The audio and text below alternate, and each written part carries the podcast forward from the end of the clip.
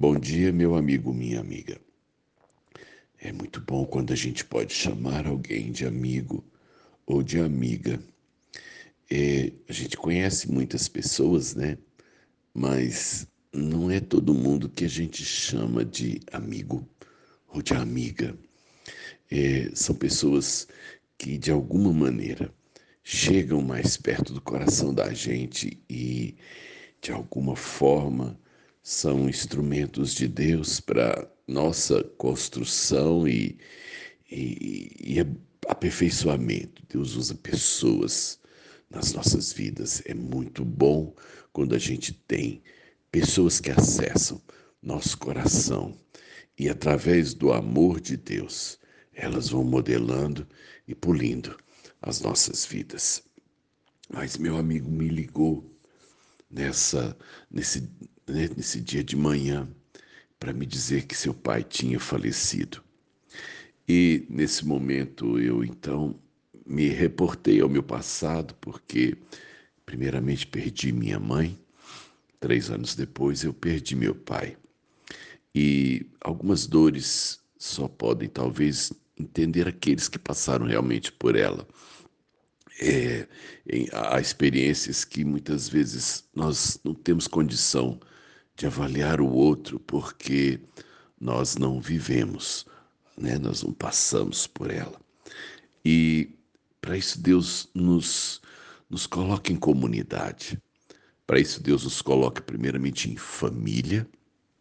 É preciso ter um respaldo emocional, espiritual de família. É muito bom quando eu tenho pai, mãe, quando eu tenho irmão, quando eu tenho irmã para dividir meus pesos, para derramar um coração ansioso ou preocupado. Depois Deus nos coloca como igreja. Igreja é um lugar também para eu me sentir assim, para eu poder compartilhar minhas alegrias e compartilhar também os meus pesos e as minhas preocupações. E eu, ao mesmo tempo que a gente se entristece quando o telefone toca tão cedinho e alguém está dizendo: Pastor, eu perdi meu pai, mas eu me sinto ao mesmo tempo privilegiado por saber que aquele amigo considera-me alguém importante no seu momento importante.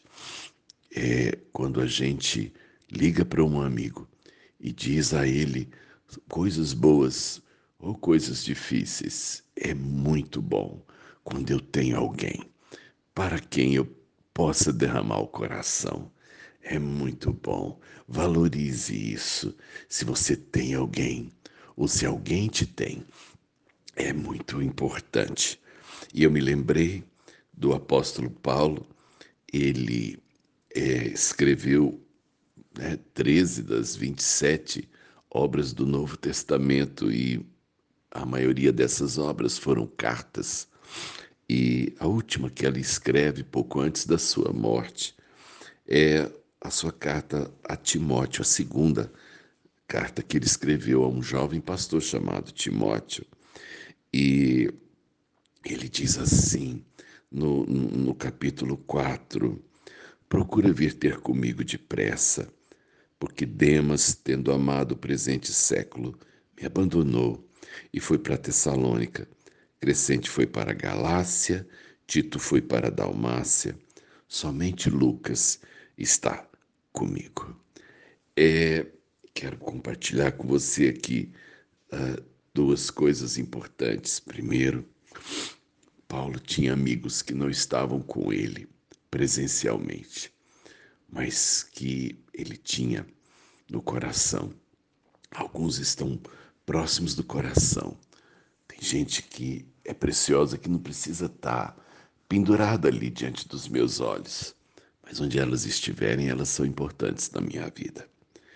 E Paulo está preso. Paulo sai da prisão provavelmente para o suplício e ele diz assim: somente Lucas está comigo. Então ele faz um apelo, Timóteo, procura vir ter comigo depressa. Eu queria te ver, ainda, ainda antes de eu morrer. mas Lucas está comigo. Eu acho isso muito lindo em Lucas. Lucas entra na vida de Paulo durante a segunda viagem missionária e vai morrer junto com ele. É muito bom ter gente que caminha conosco, os bons e os maus momentos. E a gente pode dizer, talvez, nas horas mais difíceis, em que a gente talvez passe por grandes pesos, a gente diz assim: somente Ele, somente Ele está comigo. Que bom. E no pior das hipóteses, meu amigo, minha amiga, se Deus né, entender que você está só, Ele manda alguém, Ele encaminha alguém para nos fazer companhia nas horas difíceis. Deus te abençoe nesse dia.